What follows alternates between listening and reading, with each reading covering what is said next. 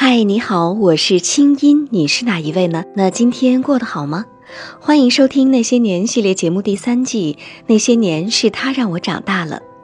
音符轩儿给我的公众号“清音”留言，他说：“清音姐你好，明知道会这般痛苦，还是控制不住自己去爱那个已婚男人。每次见他都装作若无其事的，我要怎么办才好呢？”心理学上管这个叫强迫性重复，也就是说，意识上很清楚一再这样做是不应该的，可是行为上就是控制不住。比如爸妈越不同意，两个人越觉得感情可歌可泣；再比如快要掉的牙齿越疼越想去舔，伤口越痛苦越想一再的被撕开。不过强迫性重复有一个特质，就是你越挣扎，它就越陷越深。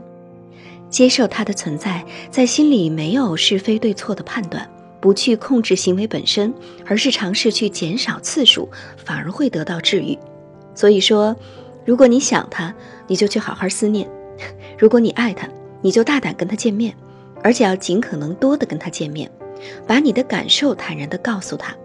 你只需要控制你的行为，不需要控制你的思想，不带任何目的，也不强求结果的告诉他。不论结果如何，你至少不会陷在这样的纠结里，反而越陷越深。而当你告诉他，他也会做出他自己的行为，而那个行为未必会导致你所害怕的事情发生。你说呢？本节目由清音工作室和喜马拉雅 FM 深情奉献。好女孩把我教坏，作者欧阳文文。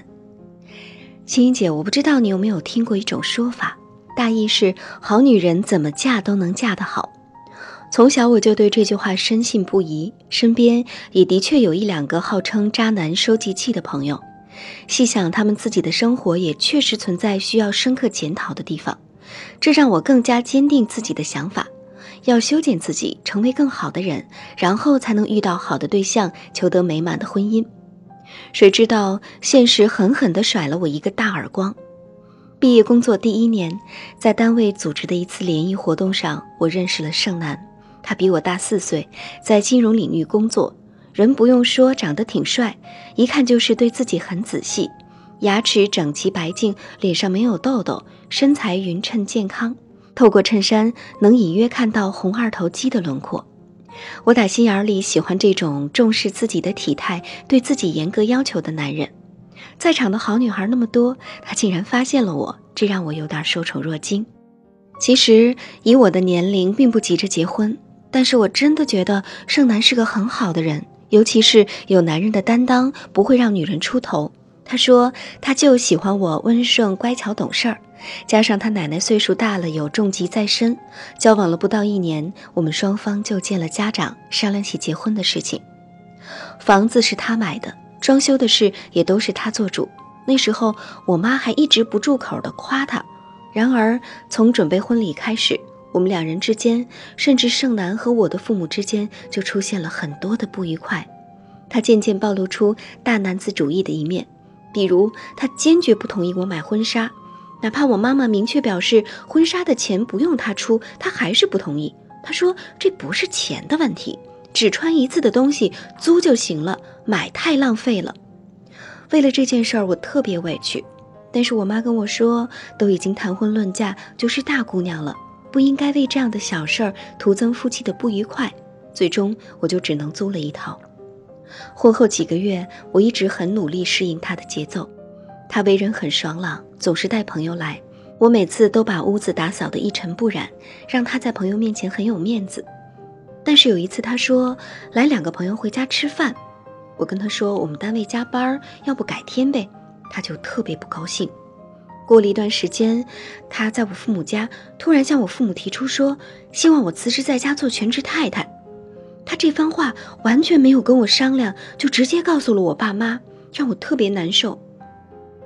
我直觉上觉得可能跟那次我没有回家给他们做饭有关系。但是我怕老人担心，我没有说出来。总之，最后我被他说服，开始了全职太太的生涯。我以为我尽心尽力把家里的事情照料好，我们的感情就能稳固而深入。我以为只要满足了他所有的要求，我们的婚姻就会是幸福的。我以为有一间明亮干净的客厅就能体现出我是个好太太，然而我全错了。渐渐的，他不再往家带朋友，而是越来越多的出去活动。回家之后，也独自在书房里不知道在捣鼓什么，甚至有一次一晚上，除了找第二天穿的西服，没跟我说一句话。结婚第四年，我们矛盾爆发，他跳槽了，薪水更高，而我们却几乎没什么话说。那天我去公司找他，我对前台说我是他老婆，前台吃了一惊。那时我才知道，他从来没有跟公司的新同事说过，说他已经结婚了。而且他称呼他公司里另一位女同事叫“我的宝贝”。四年里，我为他放弃了一切，做一个好女人。可是，我换来的结果却是这样。我跟他离了婚，一点挽回的余地都没有留给他。我爸妈还多次劝我说：“谁的婚姻能一帆风顺？一个好妻子应该能平衡生活中的不如意，而不是任性的选择离婚。”而只有我自己才知道，离婚前后的生活简直是地狱和天堂的差别。青云姐写下这个故事，我就是想告诉那些好女孩们：我不知道有多少女孩子还在接受着那种“女孩就是要懂事、识大体”的教育。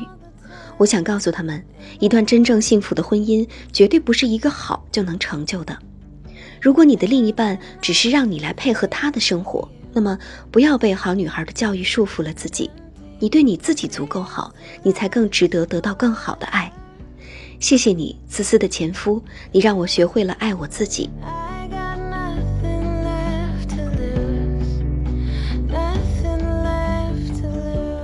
嗯，在神话传说里，我们看到的好女孩都具有如下的特质：善良、隐忍、奉献、自我压抑、自我牺牲。无论是白素贞还是七仙女，仿佛一切为了爱情、为了男人，就是最值得被歌颂的。但其实这是封建文化中糟粕的一部分，这是男权文化在对女性进行压制，自私的期望女性完全为了男人而活。当然，那些神话故事的作者都是男人。真正的好女孩并不等于自我牺牲，但也同样不等于极端自我。这两个极端都是女孩没长大的表现。一个成年人对待他人和自己关系的态度，应该是既不辜负自我，也不委屈旁人，这是一种平衡的智慧。而只有学会了既能爱好自己、坚持自己，才能跟他人建立真实健康的情感关系。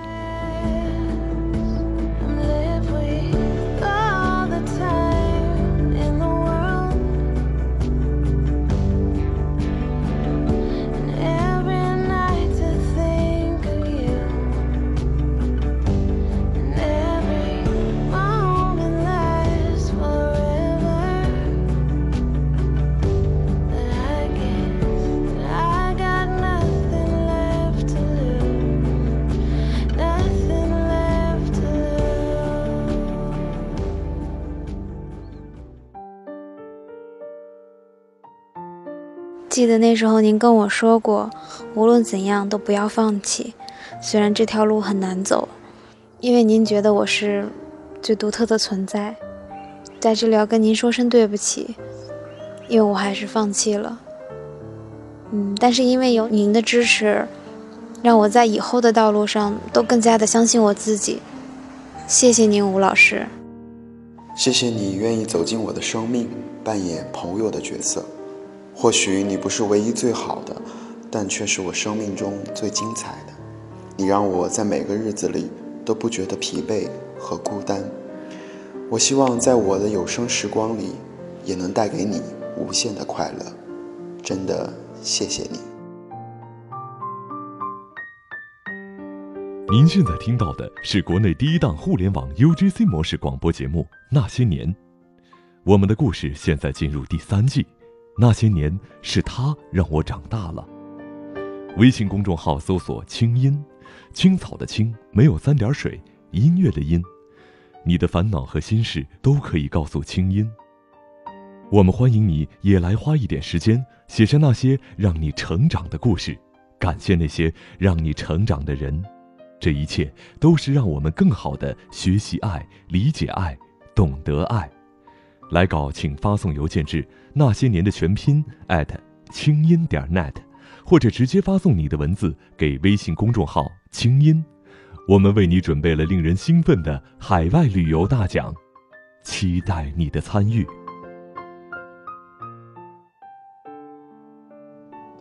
听清音，学习爱，让你成为更好的自己。那些年是他让我长大了。我们周五接着讲。凡是被选中在节目中播读故事的朋友，都将得到喜马拉雅送出的小礼物，也有机会赢得月末的海外旅游大奖。可以给我的公众号“清音”发来语音留言，说出你最想感谢的人。好了，祝你春风十里，我们下次见。